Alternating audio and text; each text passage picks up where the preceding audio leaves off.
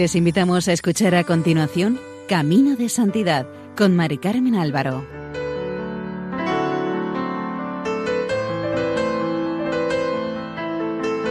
Nuestra más cordial bienvenida al programa Camino de Santidad, elaborado por el equipo de Radio María en Castellón, Nuestra Señora del Lledo. Les invitamos a escuchar el capítulo dedicado a San Juan de Mata, fundador de los Trinitarios.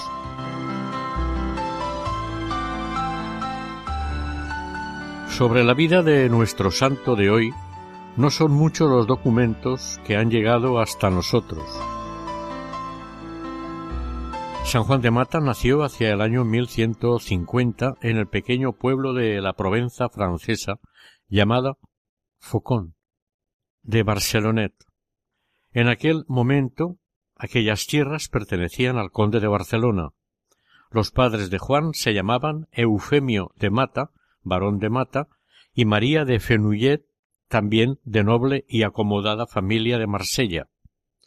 Juan de Mata, fundador de la Orden de la Santísima Trinidad, en algunos de los documentos históricos sobre la fundación de la Orden aparece nombrado como Juan de Provenza. El apellido de Mata o de Mata, con la H intercalada entre la T y la figura por primera vez en un documento del año 1203 en el que los condes de Vaux se dirigen a Juan de Mata, ministro de la Orden de la Santa Trinidad. Desde pequeño debió de ser de un natural piadoso, ya que una de las fuentes más antiguas dice que desde su niñez tuvo el firme propósito de ingresar en alguna religión, es decir, en alguna congregación u orden religiosa. Los primeros estudios, gramática llamaban entonces, los realizó en su pueblo natal, seguramente con preceptores. Luego estudió artes liberales y filosofía hasta los veinte, una parte en Aix-en-Provence y otra en Marsella. En Marsella su madre le hizo conocer y experimentar el amor a los pobres desheredados y lo inició visitando hospitales y cárceles. Después, como su familia se lo podía permitir, deseando nuestro santo hacer la carrera de sacerdote, marchó a estudiar a París, para cursar los estudios en el Studium, o escuela catedralicia de dicha capital. Este era el centro de estudios más prestigioso en Occidente. De esta escuela surgiría en 1206 la famosa Universidad de la Sorbona. Allí estudió las siete artes liberales para pasar después a teología, teniendo como puntos de referencia la Sagrada Biblia y los libros de sentencias de Pedro Lombardo. Entre sus maestros tuvo al célebre italiano Guillermo Prepositino o Prebostino, gran teólogo y brillante filósofo, quien apreció mucho a nuestro santo. Juan de Mata también tuvo contacto con la otra gran escuela teológica parisina, la de San Víctor. De su época de estudiante ha llegado hasta nosotros la noticia de que, como era asiduo y diligente en el servicio de Dios, muchas veces sufría no pocas burlas de sus compañeros. La vida estudiantil de Juan de Mata en París duró unos ocho años. Cuando terminó sus estudios, sus buenas dotes y el cumplimiento de los requisitos académicos, le valieron su promoción como maestro teólogo, es decir, como profesor de teología en la Escuela Catedralicia de París. La licencia se la concedió el entonces obispo de París, Mauricio de Sully, quien lo apreciaba mucho.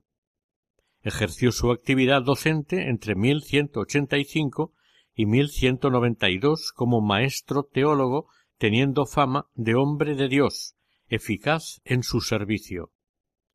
Una de las fuentes más antiguas sobre los orígenes de la Orden de la Trinidad, que lleva por título Hoc fuir initium, datada a mediados del siglo XIII, cuenta que el maestro Juan, deseando servir a Dios, determinó ordenarse sacerdote para tener una causa razonable, rezar el oficio divino y dedicarse a la oración. Seguramente influyó también en su vocación su trato con los monjes de la abadía de San Víctor de París, el conocimiento directo de una sociedad esclavista y el acoso de los musulmanes a los países cristianos europeos. Él le suplicaba a Dios que le mostrara algún instituto religioso para entrar en él. Juan de Mata recibió la respuesta de Dios por medio de una gracia mística, en la que reconoció una llamada divina sobre la misión que Dios esperaba de él. Los trinitarios reconocen en este acontecimiento la inspiración de la fundación de la orden. Seguramente ésta tuvo lugar el 28 de enero, fiesta de Santa Inés de 1193. El autor de Hoc fuit initium cuenta cómo ocurrió esta llamada. Cuando llegó el momento en que debía celebrar la primera misa, rogó al señor obispo de París, al abad de San Víctor y a su maestro prebostino que asistiesen. Llegado el día señalado, celebró la misa a la que acudieron todos los magnates de París. Mas cuando llegó el canon de la misa, pidió al Señor que, si así era su voluntad, le manifestara la orden que debía abrazar para su salvación. Al levantar los ojos al cielo, vio la majestad de Dios que sostenía con sus manos a dos hombres encadenados por los tobillos, uno de los cuales apareció como negro y deforme, y el otro delgado y pálido. Como se demorara demasiado en la consagración, los asistentes estaban maravillados de lo que podría ser aquello. El mismo obispo, el abad y el maestro prebostino, dirigiendo sus ojos a lo alto, vieron lo mismo y glorificaban al Señor, y luego no lo hicieron volver en sí, continuando la misa. Concluida ésta, le preguntaron qué había visto. Confesó lo que vio y alabó al Señor, y ellos confesaron a sí mismo que lo habían visto también. De esta manera, Dios le manifestó a Juan de Mata su voluntad de que se ocupara de los cautivos. Como resultado de las cruzadas de la Reconquista española y de la piratería en el Mediterráneo, muchos cristianos caían en manos de musulmanes e igualmente muchos musulmanes en manos de cristianos, pasando a ser propiedad de otra persona en concepto de botín de guerra, o sencillamente los compraban en la plaza como cualquier otra mercancía. La cautividad fue uno de los grandes dramas que padeció y afectó a la sociedad medieval en general. La suerte de los cautivos preocupó a la Iglesia, considerando las ayudas ofrecidas por los fieles para su socorro como una de las obras de misericordia más meritorias ante Dios. El comercio humano entre tierras musulmanas y cristianas, sobre todo por el Mediterráneo, duró varios siglos, siete como mínimo, y estaba especialmente activo en tiempos de nuestro santo, quien se enteró en París de la impresionante y terrible noticia de la caída de Jerusalén en manos de Saladino en 1187. Tras la visión que tuvo en su primera misa, Juan de Mata marchó a retirarse para meditar a un bosque situado a unos setenta kilómetros de París, llamado Cerfoy, ciervo frío en castellano, en la diócesis de Meaux.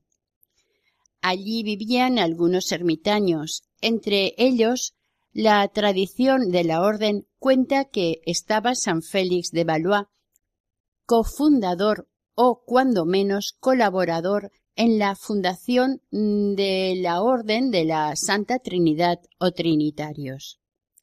En Sarfoy nació la primera comunidad de la Orden de la Santísima Trinidad que aún perdura hoy con varios padres. En 1194, la condesa propietaria donó a la naciente orden la propiedad del terreno para rescate de aquellos que son apresados por los enemigos de la cruz de Cristo. Rápidamente se fundaron otras dos casas en las cercanías de París, en Planels y Bourg-la-Reine. El 8 de enero de 1198, Lotario, de la familia de los condes de Segni, fue elegido papa. Gobernaría la Iglesia con el nombre de Inocencio III. Poco después, en el mes de mayo, Juan de Mata, considerando que para dedicarse al rescate de cautivos en muchos países necesitaba el apoyo del Papa, por lo que se presentó en Roma, acompañado al parecer por San Félix de Valois. Pidió y obtuvo audiencia con él, es muy probable que ya se conocieran, pues dicho pontífice había estudiado en París por el mismo tiempo.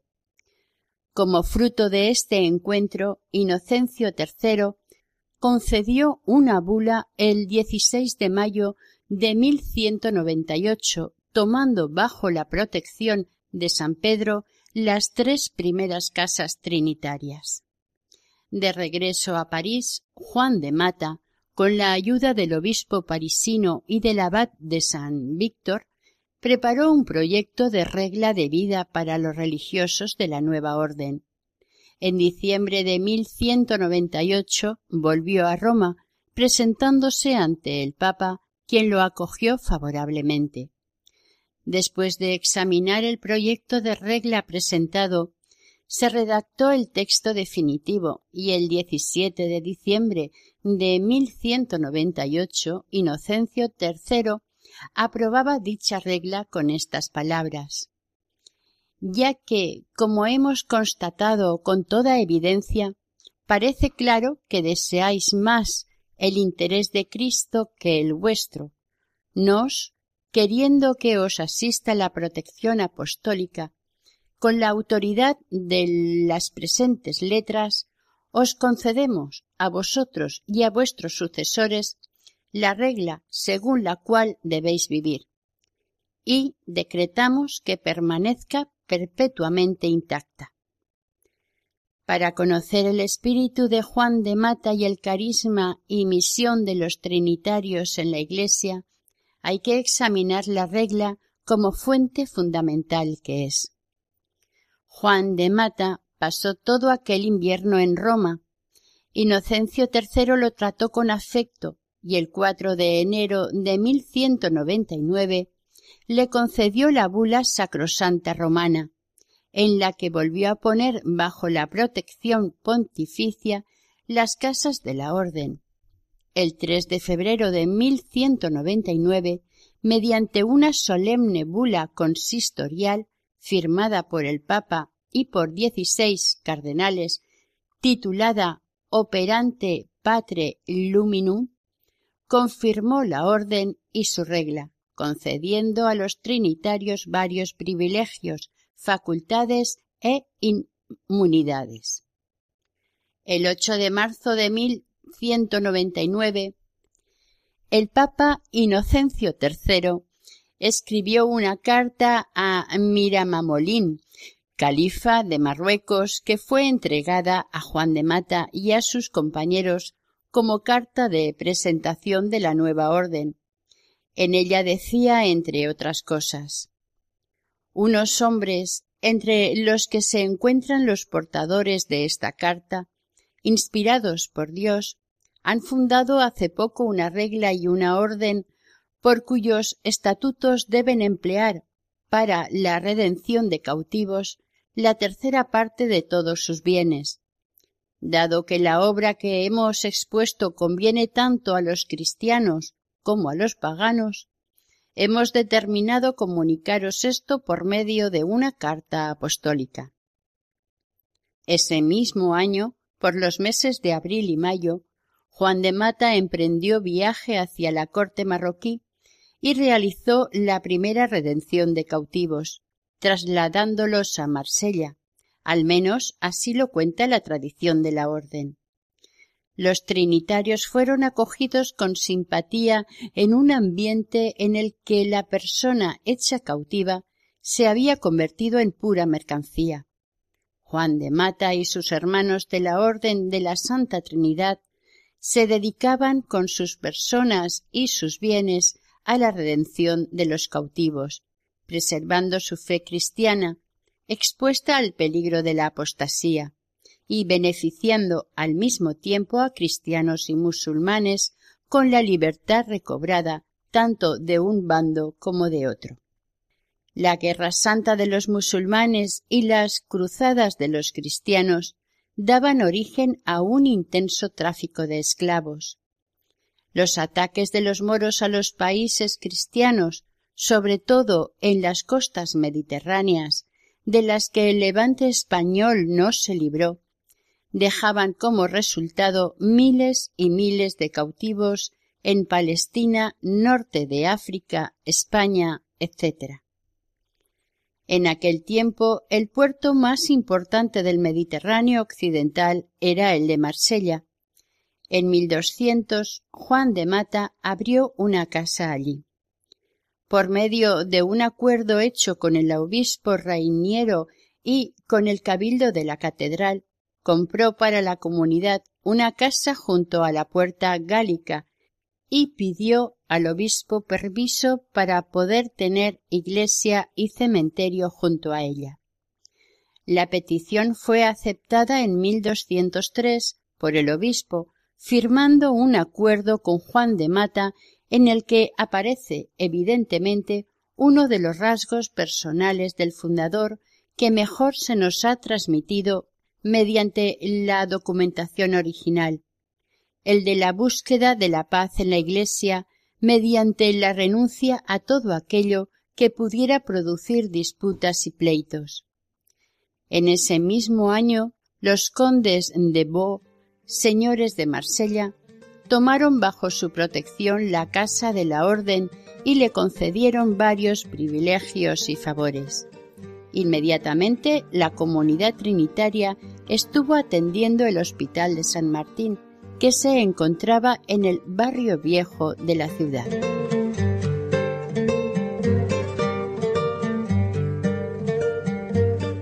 Para poder atender mejor el trabajo de liberación de los cautivos, fundaba casas que pudieran facilitar los desplazamientos por su cercanía. Otro puerto importante en el Mediterráneo especialmente activo en tráfico de cautivos, era el de Arles, en la desembocadura del río Ródano.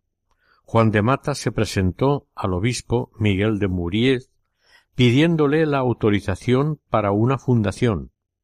Los frailes llegaron en 1201 y en noviembre de 1202 la tenían por medio de un documento en el que se ponía de manifiesto la simpatía y agrado que el fundador y su obra producían.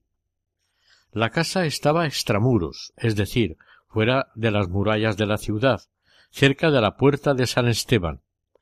Se la dotó de iglesia y cementerio, así como de un hospital que darían un gran servicio a la población de aquella zona rural. Muy cerca de Arles se fundó otra casa en la ciudad de Saint Gilles, San Gil, importante lugar de paso de peregrinos que iban a Santiago de Compostela. Esta fundación tuvo lugar hacia 1203 y en ella los frailes atendían al Hospital de Santiago.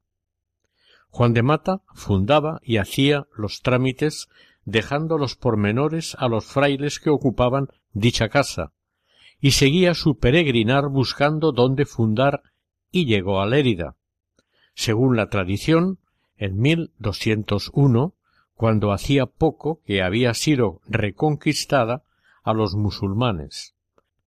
La casa de Lérida se fundó en el hospital de Pedro Moliner. Casi al mismo tiempo fundó la casa de Avingaña, situada a dos kilómetros al suroeste del pueblo de Serós. Para ello le fue donada una finca por Pedro de Bellvis, como agradecimiento, ya que había estado preso de los moros y había sido liberado por los trinitarios. Avingaña era una explotación agrícola en la confluencia de los ríos Segre y Cinca, por donde pasaba una ruta muy frecuentada por los peregrinos que iban a Santiago. Este fue el primer convento de la Orden Trinitaria en la península ibérica. En esta fundación surgió un desacuerdo con el obispo de Lérida, Gombaldo de Camporrelch, a propósito de los derechos sobre los diezmos que Pedro de Bellvis había donado a los trinitarios, en perjuicio del obispo. Juan de Mata, que en la regla había establecido que los frailes no acepten diezmos de manos de un laico sin permiso de su obispo, pudo demostrar una vez más su talante pacífico escribiendo un documento en el que decía abandono y renuncio a la perpetua posesión de los diezmos de la Iglesia de Lérida, ya que reconozco y confieso que pertenecen con todo derecho a dicha Iglesia. Gombaldo, conmovido por aquel gesto de buena voluntad, renunció a su vez a aquellos bienes en beneficio de los cautivos y de los pobres del hospital. Juan de Mata tenía sus razones para fundar comunidades en la península ibérica, ya que en ella había fronteras de la cristiandad con el Islam, con un perpetuo drama de cautividad que reclamaban la actuación y el trabajo de la orden. Después de sus fundaciones en Cataluña, en 1206 se fue hacia Castilla, concretamente a Toledo, donde el arzobispo don Martín le donó la administración del Hospital de Santa María, situado en el arrabal de los francos. Desde Toledo podrían los trinitarios atender a la redención de los cautivos, auténtica necesidad y emergencia social en aquellos años en el sur del reino de Castilla, asolado constantemente por las incursiones y saqueos que los moros hacían en tierras de Toledo. El convento que los trinitarios tenían en 1209 ya tenía su iglesia con el título de Santa Trinidad. Fue el primer convento de varones que existió dentro de la ciudad. Este convento fue muy bien acogido por la sociedad toledana y recibió varias donaciones importantes que fortalecieron la existencia de la comunidad trinitaria. En 1207 Juan de Mata fundó el convento de la Santísima Trinidad de Burgos, durante el reinado de Alfonso VIII de Castilla. Según algunos cronistas, este rey donó a los trinitarios su palacio de Burgos. Otros sostienen que fue solamente una parte del palacio, y otros afirman que los terrenos donados estaban cerca del palacio. El 14 de marzo de 1207, el rey, mediante documento que hace referencia al convento de la Santísima Trinidad, confirmó las donaciones que habían realizado al convento, independientemente una de otra, Donato Guillermo y Domina Catalina. Esta noble señora le hizo una generosa donación de posesiones en tierras de Burgos y de Lara. La entrega se hizo en el municipio de Atienza, en presencia del rey Alfonso VIII de Castilla, junto con varias personalidades del reino, entre ellos los obispos de Toledo, Segovia, Burgos y Cuenca. En 1209 la fundación ya estaba consolidada. Fue una institución importante en la ciudad. Ofreció un gran servicio, ya que era paso obligado para los peregrinos que iban a Compostela, en Segovia fundó un convento en las afueras de la ciudad, muy cerca de la ermita de Nuestra Señora de la Fuencisla, que tenía hospital. El obispo don Gonzalo le obsequió con una hermosa carta titulada Inter Cetera Caritatis, fechada el 2 de febrero de 1208 y dirigida a todos los prelados y fieles de su diócesis, en la que recomienda la Orden de la Santísima Trinidad y las obras de caridad y redención que practica, siendo uno de los más hermosos elogios nunca escrito sobre los trinitarios y que debió llenar de alegría el corazón de su fundador. En esta carta, don Gonzalo les concede privilegios y pide a la gente que sean todos generosos en las colectas que éstos organizan a favor de la redención de cautivos y de los pobres. En este escrito informa sobre la existencia de la cofradía de la Orden, en la que los laicos colaboran con los frailes pidiendo limosna para la redención de los cautivos. Visten la cruz roja y azul y actúan como bienhechores con sus donativos. Visitan el hospital y la iglesia trinitaria y obtienen indulgencias y beneficios espirituales. El obispo anima a todos a formar parte de dicha cofradía trinitaria. Este escrito es de suma importancia histórica a la hora de hablar de la vinculación de los laicos a la orden.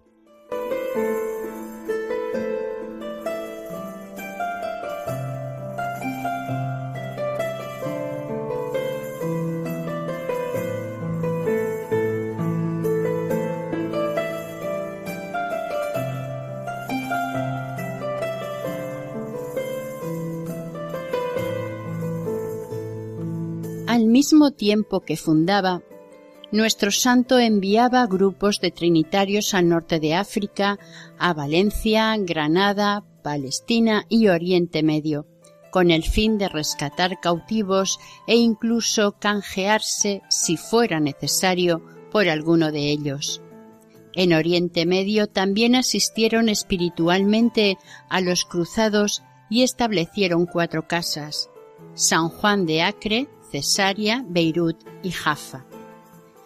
En 1209 Juan de Mata acudió de nuevo a presencia de Inocencio III.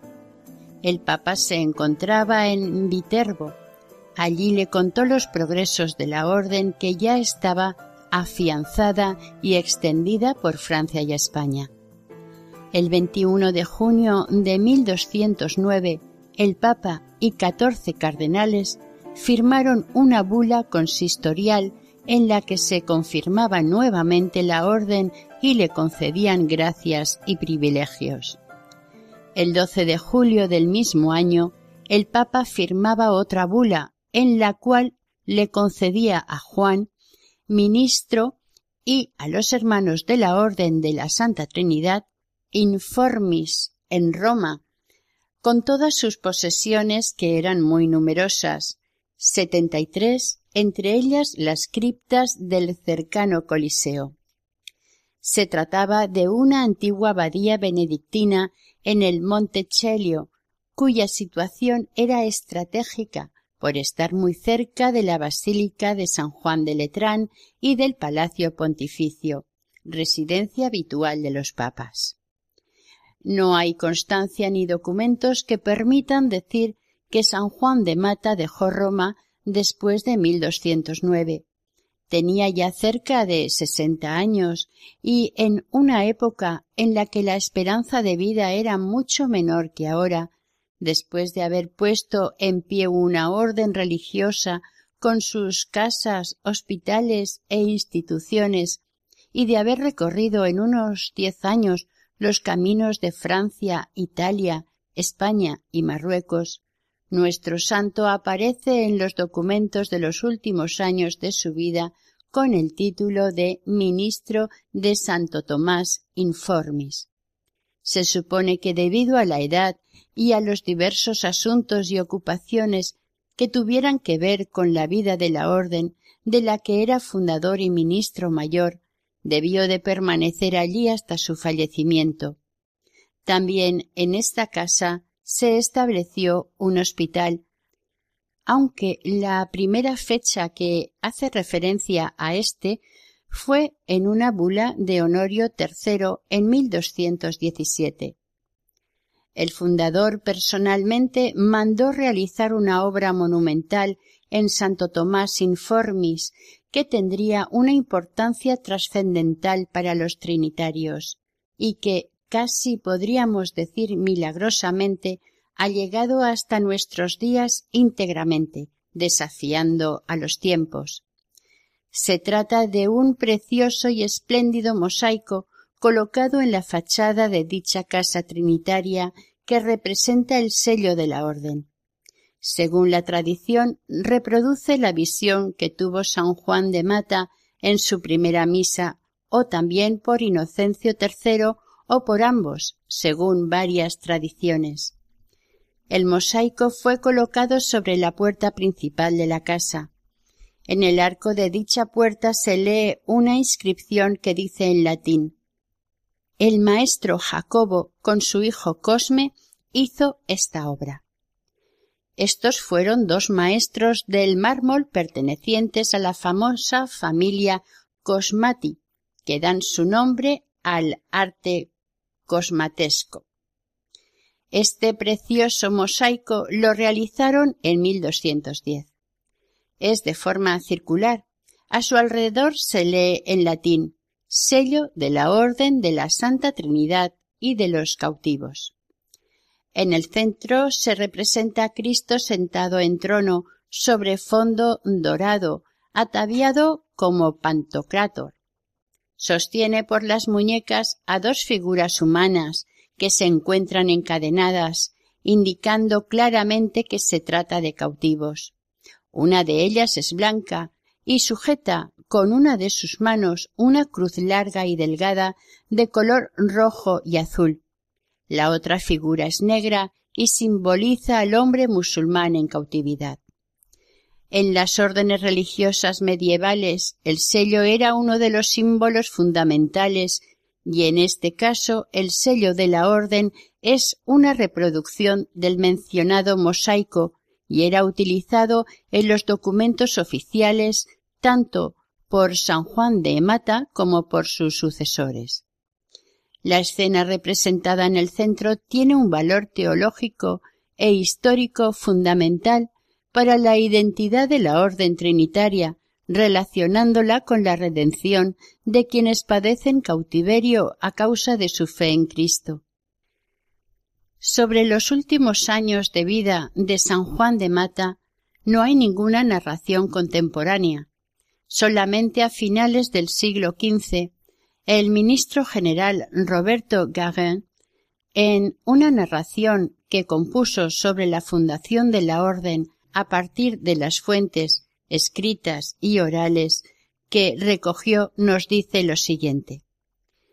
En el mismo lugar, Santo Tomás Informis, Juan vivió como primer ministro mayor de la nueva orden, ejemplar por su vida y paciente, de manera admirable en las enfermedades, privándose de la comida hasta la inedia, la inedia es la abstinencia de alimentos durante un tiempo superior al que puede resistir el cuerpo humano. Muy poco dado al sueño, ya que dormía en tierra poniendo debajo una corta estera y una almohada para la cabeza. Empleaba a lo más cuatro horas. El resto del tiempo, si no estaba impedido por un asunto necesario, lo dedicaba a la oración y algunas veces explicaba y predicaba la palabra divina al pueblo y al rebaño del Señor. Y porque por ese tiempo los príncipes cristianos estaban en guerra contra los enemigos de la fe en Palestina y en los confines de Jerusalén, recomendaba solícitamente a los hermanos que atendiesen a los soldados cristianos en la expedición, curando a los heridos o redimiendo a los apresados por el enemigo. Por estos beneficios, viviendo él aún, la orden se extendió por muchos lugares. Hasta aquí la narración del ministro general Roberto Garin. Por allí por donde pasó nuestro santo, siempre llevaba en su alma un gran amor a Jesucristo y a su bendita Madre la Virgen María. Por fin, agotado por sus muchas penitencias y fogoso apostolado, por sus muchas correrías por Europa, fundando conventos, falto de fuerzas, cayó gravemente enfermo. Desde la cama recomendaba a sus frailes la fidelidad a la regla y la entrega total al servicio del Señor y redención de los cautivos.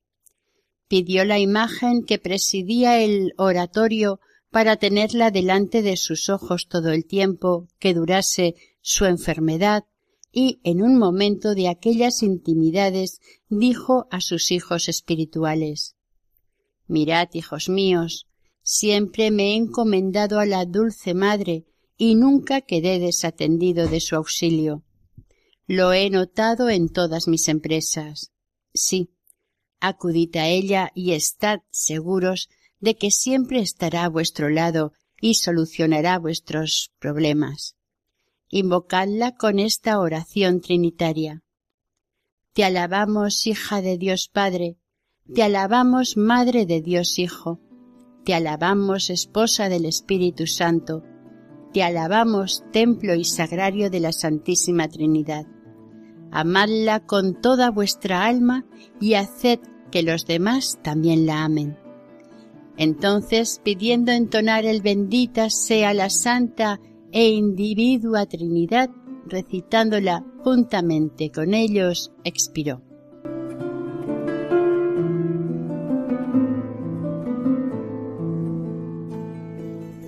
San Juan de Mata murió el 17 de diciembre de 1213.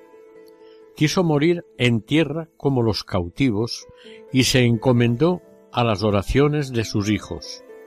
Fue sepultado en Santo Tomás Informis el 21 del mismo mes.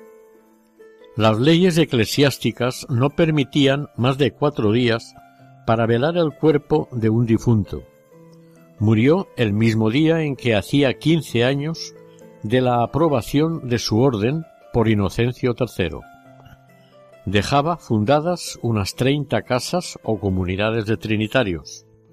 En la mayor parte de ellas puso también hospitales, donde los religiosos atendían no sólo a los cautivos liberados, que, antes de volver con sus familias, necesitaban recuperarse físicamente, sino también a los pobres y enfermos indigentes.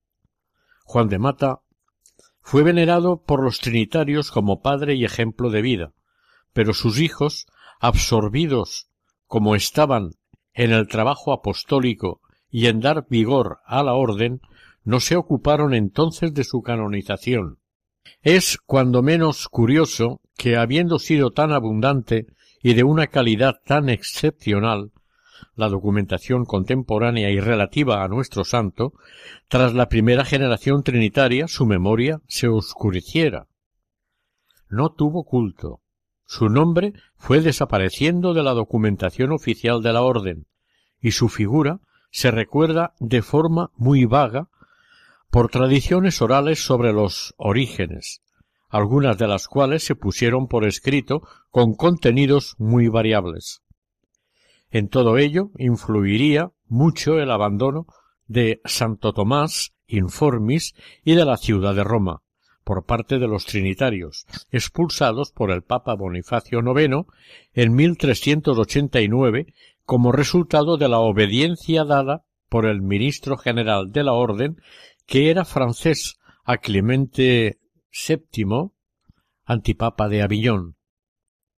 El recuerdo del fundador asociado siempre a San Félix de Valois, comenzó a despertarse en la orden en el siglo XVI, gracias a algunas narraciones sobre los orígenes de los trinitarios compuestas por Roberto Gauguin, fallecido en 1503, y que se divulgaron mediante ediciones impresas, también por el conocimiento de la regla primitiva, aprobada por Inocencio III en 1198, y de la bula operante divine dispositionis, de la cual se había perdido absolutamente la memoria, por haber adoptado la versión modificada de la regla aprobada por Clemente IV en 1267.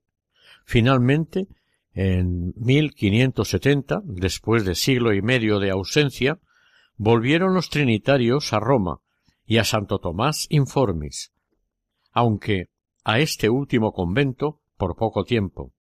Allí encontraron la tumba del fundador y otros venerables recuerdos de los orígenes de la orden. Todo ello influyó grandemente en el interés y veneración hacia la memoria de San Juan de Mata por parte de los trinitarios, que empezaron, a finales del siglo XVI, a manifestar cierto interés por su culto. San Juan Bautista de la Concepción, reformador de esta orden trinitaria, y los religiosos de la comunidad de San Carlino, fundada en Roma en 1612, empezaron a ocuparse de la canonización de San Juan de Mata y de San Félix de Valois, por vía de probar su culto inmemorial.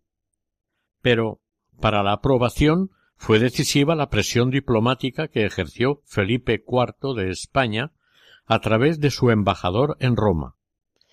El proceso de canonización de San Juan de Mata potenció la preocupación por el estado de las reliquias. En este contexto tuvo lugar el piadoso hurto de las mismas llevado a cabo la noche del 19 de marzo de 1655 por dos hermanos legos españoles.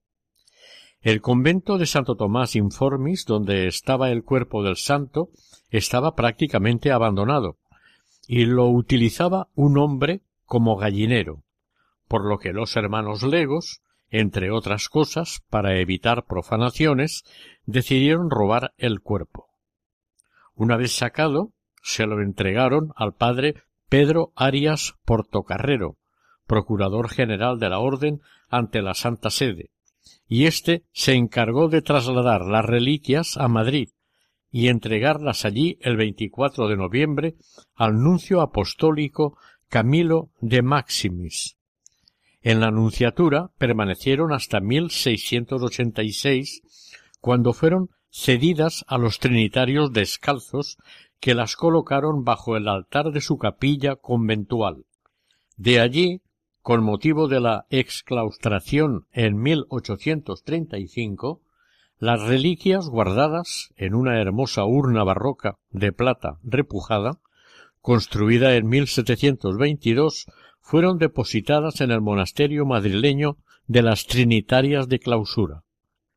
Finalmente, el 14 de agosto de 1666, la Sagrada Congregación de Ritos dictaba el decreto en el que se reconocía el culto inmemorial de San Juan de Mata y de San Félix de Valois. El Papa Alejandro VII lo ratificó con bula el 21 de octubre de 1666, lo cual equivale a una canonización. El Papa Clemente IX, en 1669, concedió misa y oficio propio de ambos santos a los trinitarios de España y del Ducado de Saboya, a petición de Carlos II de España. En 1670, San Félix de Valois y San Juan de Mata fueron inscritos en el martirologio romano, fijando la fiesta de San Juan de Mata el 17 de diciembre. Como en estas fechas se celebra el Adviento, el Papa Inocencio XI terciario trinitario, en 1679 pasó la fiesta al 8 de febrero, y así se celebró hasta que en la última reforma del calendario universal de la Iglesia, hecha tras el Concilio Vaticano II, en el nuevo martirologio, pasó a celebrarse otra vez el 17 de diciembre, fecha de su fallecimiento y de la aprobación de su regla en 1198.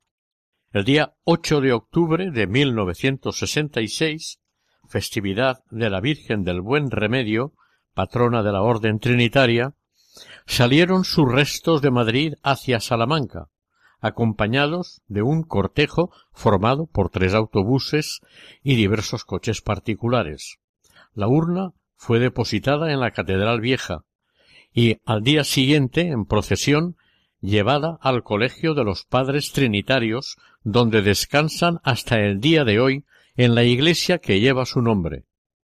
San Juan de Mata ha gozado y goza del reconocimiento y la admiración de quienes conocen su vida, por su obra de redención de los cautivos, que lo hacen acreedor al título de bienhechor de la humanidad.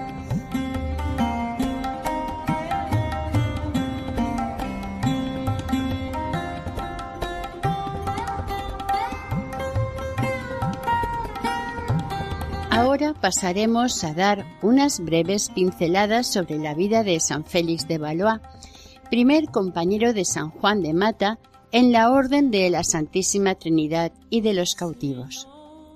Se desconoce la fecha del nacimiento de este santo, pero al parecer nació en Valois hacia el año 1127. El apellido Valois unos lo atribuyen a que nació en dicho pueblo, otros a que era mm, de la familia Valois. Se sabe poco de la vida de San Félix. En las crónicas trinitarias apenas hay referencias a él y siempre rodeadas de un halo de misterio. Pero la poca documentación y narraciones que han llegado hasta nuestros días informan de él como cofundador de la orden o, al menos, primera persona que apoyó y acompañó en algún viaje al santo fundador. Ya hemos dicho que cuando celebró su primera misa en la Catedral de París, San Juan de Mata, tuvo una visión divina que le inspiró la fundación de una nueva orden. Después se retiró a Serfrat a orar y a pedir ayuda a Dios para que le fuera guiando en su misión. Allí vivía Félix, que estaba a la cabeza del grupo de ermitaños. Juan de Mata les contó su proyecto y éstos le dieron su apoyo y se unieron a él, siendo la de Serfroy la primera casa de la Orden de la Trinidad. La tradición de los trinitarios siempre ha considerado a Félix de Valois como el complemento de Juan de Mata, Félix representa la dimensión contemplativa y orante de la misión trinitaria. Está claro que Juan de Mata representa la dimensión activa y redentora tan característica de la orden.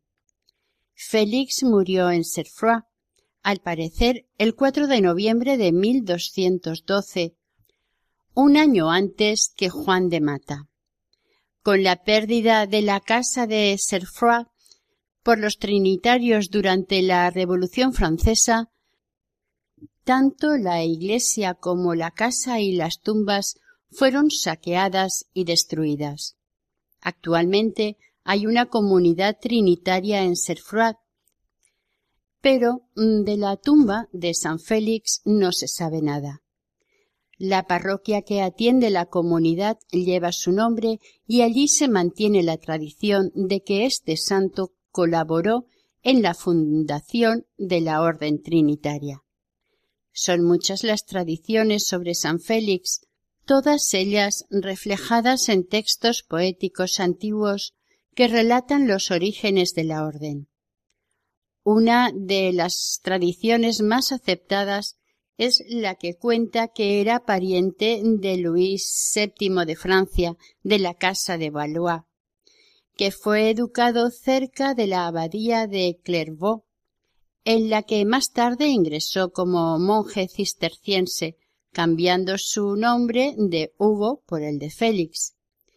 De Clairvaux saldría para vivir como ermitaño, primero en los Alpes y después en el desierto de Serfroy. Estos datos carecen de rigor histórico, pero tampoco podemos afirmar que no sean verídicos.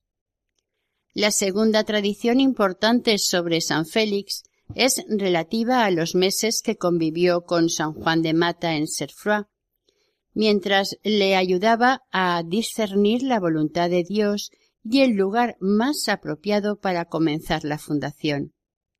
Un día, mientras paseaba por el bosque de Serfroy, vio un gran ciervo que se acercaba a beber a un arroyo cercano. Fijándose bien, vio que entre sus astas brillaba una cruz en forma griega, con el brazo horizontal en azul y sobre él el brazo vertical en rojo. Al comunicárselo a Juan de Mata, ambos coincidieron en identificar esta señal como divina y usar esa extraña cruz bicolor como signo distintivo de los religiosos trinitarios llevándolo aún en la actualidad sobre el hábito.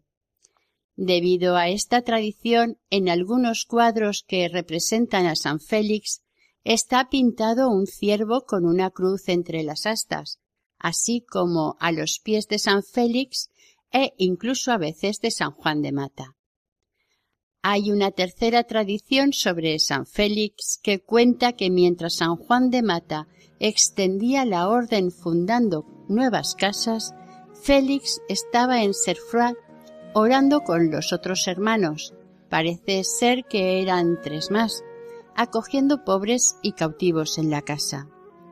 Un año, la víspera de la fiesta de la Natividad de la Virgen, el 7 de septiembre, mientras la comunidad rezaba los maitines, los hermanos se quedaron dormidos, excepto Félix, que mientras se lamentaba de semejante falta tan grave, vio asombrado cómo descendían del cielo decenas de ángeles que le acompañaron al instante en el canto de los maitines a la Virgen, y la mismísima Virgen María ocupaba su lugar en el sitial de la presidencia para dirigir la oración a Dios Trinidad.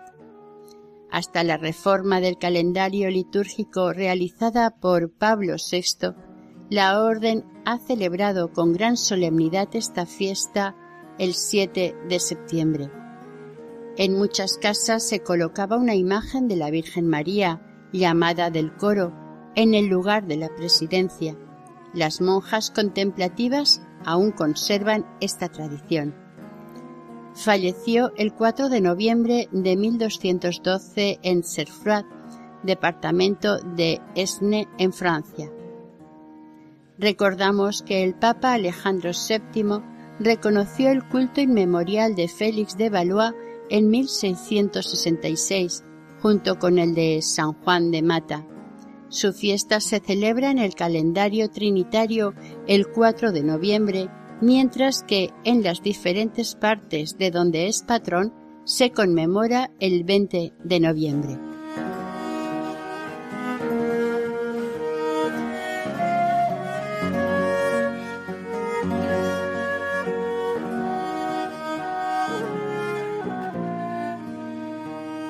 Les invitamos a unirse a la oración a San Juan de Mata. San Juan de Mata, hombre dotado de gran fortaleza cristiana, que viviste un amor sin igual hacia Dios y con humildad lo serviste de día y de noche, en todo momento y situación, que con afán promoviste el culto de la Santísima Trinidad, la gloria del Eterno Padre, la del Hijo misericordioso y el amor del Espíritu Santo, que con solicitud y profunda compasión socorriste a los cautivos, enfermos, pobres y demás necesitados.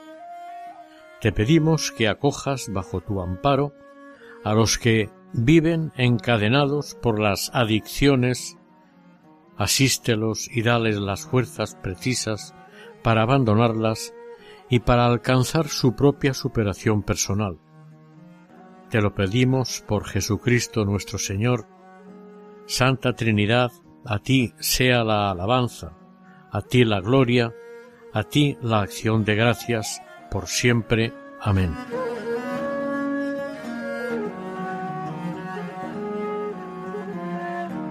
Hasta aquí el capítulo dedicado a San Juan de Mata, fundador de los Trinitarios dentro del programa Camino de Santidad en Radio María. Deseamos que el Señor y la Virgen nos bendigan.